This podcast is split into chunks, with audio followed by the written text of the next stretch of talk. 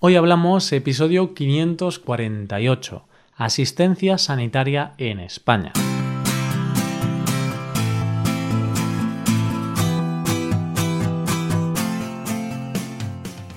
Bienvenido a Hoy Hablamos, el podcast para aprender español cada día. Ya lo sabes, publicamos nuestro podcast de lunes a viernes. Puedes escucharlo en iTunes, en Android o en nuestra página web Recuerda que los suscriptores premium pueden acceder a la transcripción completa del audio y a una hoja con ejercicios para trabajar vocabulario y expresiones. Hazte suscriptor premium en hoyhablamos.com. Buenos días, querido oyente, ¿cómo estás? ¿Qué tal de salud? Es importante tener buena salud.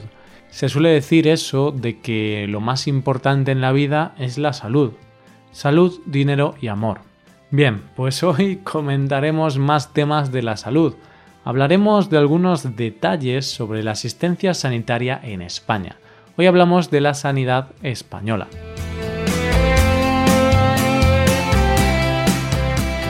Salud, dinero y amor. En ese orden exacto. Supongo que algunas personas elegirán el dinero por delante del amor, pero también muchas otras prefieren el amor antes que el dinero porque el dinero no puede quererte, ¿no? Bueno, bueno, da igual. Hoy no vamos a hablar de eso. Hoy vamos a hablar de la asistencia sanitaria en España. El objetivo de este episodio va a ser practicar mucho vocabulario relacionado con ir al médico y con la salud. No vamos a debatir mucho sobre nuestro sistema, sino que vamos a hablar un poco de manera distendida, vamos a hablar tranquilamente. quiero que pienses en tus próximas vacaciones a España. ¿Vas a venir a España en el futuro? Posiblemente. Muchos de vosotros soléis visitar España con frecuencia. Pero si no tienes pensado venir a España, quizá porque no tienes tiempo, porque no tienes dinero suficiente o por lo que sea, quiero que imagines igual ese viaje ideal a España. Estás en España, disfrutando de unas vacaciones maravillosas, te estás divirtiendo muchísimo en la playa, con tu familia y estás jugando al fútbol con tu hijo.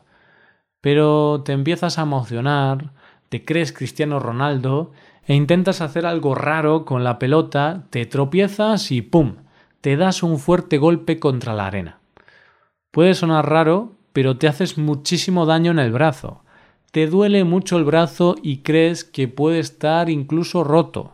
Romperse un brazo contra la arena es un poco triste, pero cosas más raras se han visto. Bien, querido oyente, ¿qué haces ahora? Comienza toda una aventura, ¿verdad? Bueno, si crees que el brazo está roto, tendrás que ir al hospital, tendrás que ir a urgencias, que es la parte del hospital donde atienden eso, urgencias médicas. Pero a lo mejor tú piensas que no hace falta ir al hospital.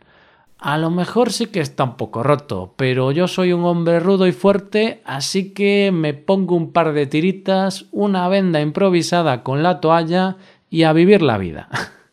bueno, oyente, una tirita está bien si tienes una pequeña herida.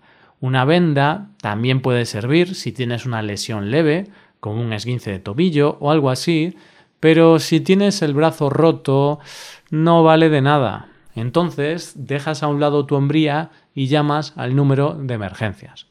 ¿Sabes cuál es ese número en España? Es el mismo en toda Europa, el 112, 112. Tú llamas ahí y sea la emergencia que sea, podrán ayudarte. Bueno, excepto si te has quedado sin papel higiénico. Si te has quedado sin papel higiénico en el hotel o en el apartamento, emergencias no puede ayudarte, ¿vale? Tendrás que llamar pues a la a otra persona, pero no a emergencias.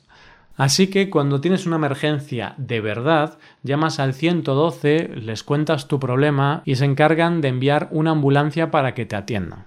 A ver, cuando tienes una lesión en un brazo o así, muchas veces no hace falta que llames a emergencias. Puedes ir tú mismo al hospital a no ser que seas muy vago y te dé pereza ir hasta allí. O quizá no tienes a nadie que te lleve y claro, con un brazo roto es difícil conducir o, ir en bicicleta. Pero bueno, este ejemplo es para que veamos cómo es el proceso. Esperas un ratito, 5 o 10 minutos más o menos si no estás en un sitio muy lejano. Porque claro, hay gente que se va de escalada al quinto pino, se van a una montaña perdida de la mano de Dios y luego les pasa algo y se quejan porque los servicios de emergencias tardan mucho en llegar. A ver, señores, son servicios de emergencia y tienen que actuar rápido, pero no son Superman tampoco. vale, volvamos a la historia. Llega la ambulancia y te hacen un chequeo rápido para ver que estás en plenas facultades. Quizá detectan alguna anomalía en tu comportamiento, pero amablemente les explicas que simplemente eres un poco raro. No es que tengas un problema médico, es que actúas de forma rara por naturaleza. Una vez listo, te meten en la ambulancia y te llevan al hospital. Una vez en el hospital pasas a la sala de urgencias, la zona del hospital donde atienden las urgencias, las emergencias. Allí primero deciden la prioridad que tiene tu problema. Posiblemente, al ser un brazo roto, te asignarán prioridad baja. Después de esperar un buen rato, te atiende el médico. El médico te tiende la mano para saludarte amablemente, pero cuando se da cuenta de que te agarras el brazo con una cara de sufrimiento, ¡ah! pues decide hacer como que se peina. Típico, ¿eh? Eso que vas a dar la mano a alguien y como no te la da, te queda la mano colgando y tienes que hacer algo con ella para no quedar mal. vale, bueno, esto era una broma. Claro, cuando un médico va a atender una urgencia, no se preocupa de dar la mano, pues va directamente a ver qué sucede. En ese momento el médico te hará otro chequeo y ordenará hacer una radiografía para ver si el hueso está roto. Hace la radiografía y ve que está roto. Así que te enyesa el brazo para que el hueso suelde, para que el hueso se recupere. Y ala, ya estás listo. Pues este sería el proceso en caso de que te rompas un brazo. ¿Alguna vez te has roto un brazo, oyente? Yo no me he roto un brazo, sino dos. A lo largo de mi vida me he roto el brazo izquierdo y el derecho. Soy un poco patoso, la verdad. Pero bueno, un día de este mes hablaremos Paco y yo de los problemas en el médico y seguro que cuento esas historias. Vale, pues esto ha sido todo si tienes que ir a urgencias. Pero no siempre tenemos que ir a urgencias. Muchas veces tenemos que hacer visitas rutinarias al médico, para hacer análisis de sangre, para medirnos la tensión. ¿A dónde vamos? Pues nosotros decimos ir al médico.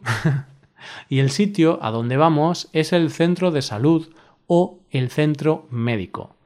Para ir tenemos que pedir una cita. Podemos pedirla por internet o llamando por teléfono. Pero espera, ¿la gente todavía llama a los sitios? ¿Hay gente que sigue llamando por teléfono en el 2019? Estoy de broma, hombre.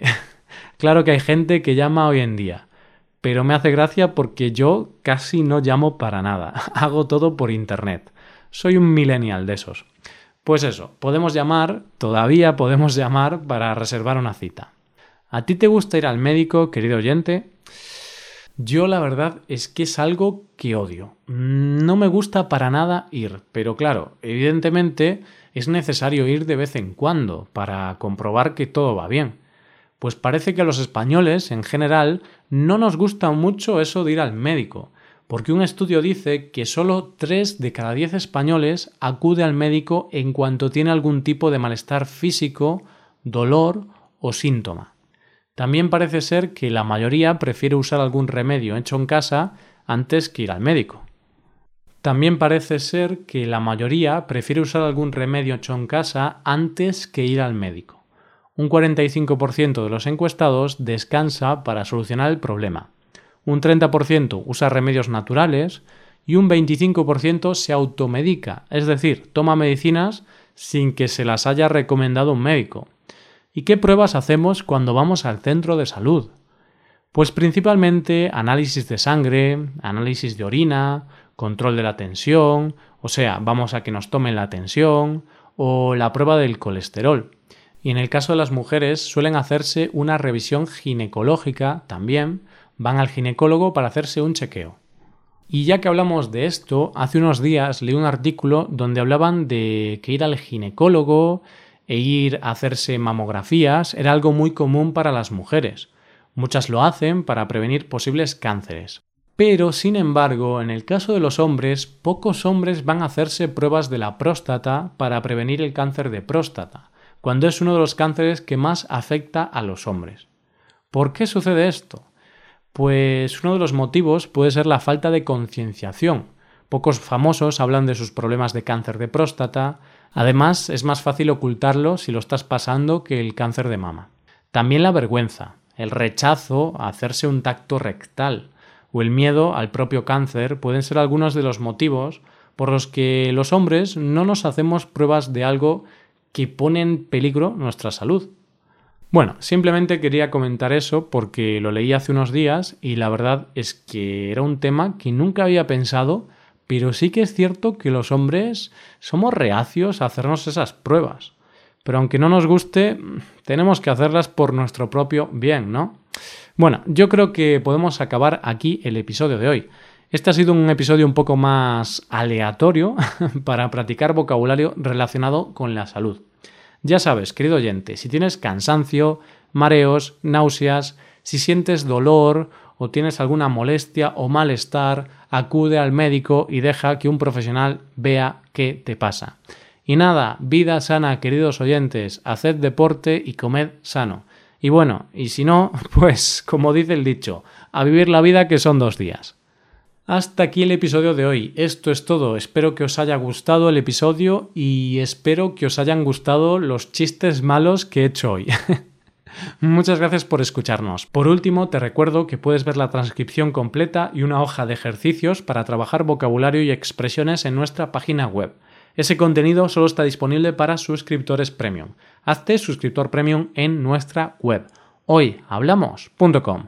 Nos vemos mañana con un episodio de Cultura Española. Muchas gracias por todo. Pasa un buen día. Hasta mañana.